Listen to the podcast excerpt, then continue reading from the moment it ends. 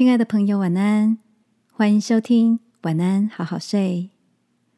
如果你听完后很有感动，邀请你在评论区给我们五颗星，或是写下留言为我们加油，也帮助更多的朋友更好睡。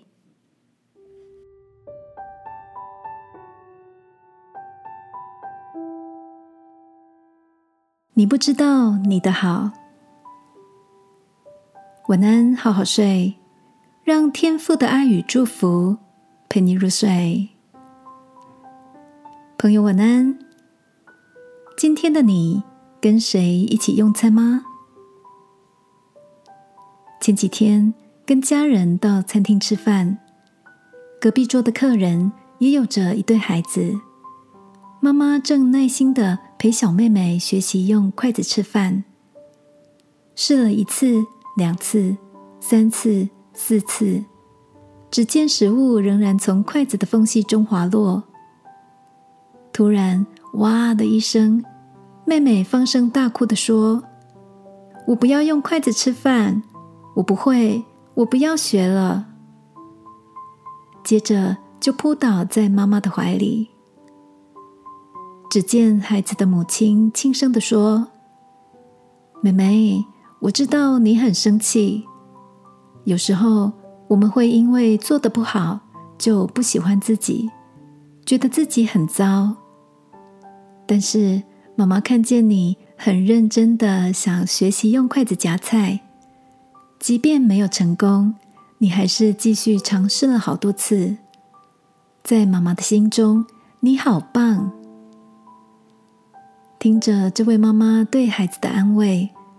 让我想到，我们与天父有时候，即便头脑知道，在上帝眼中我们是何等的宝贵，但我们看自己，却很难相信自己是无价的。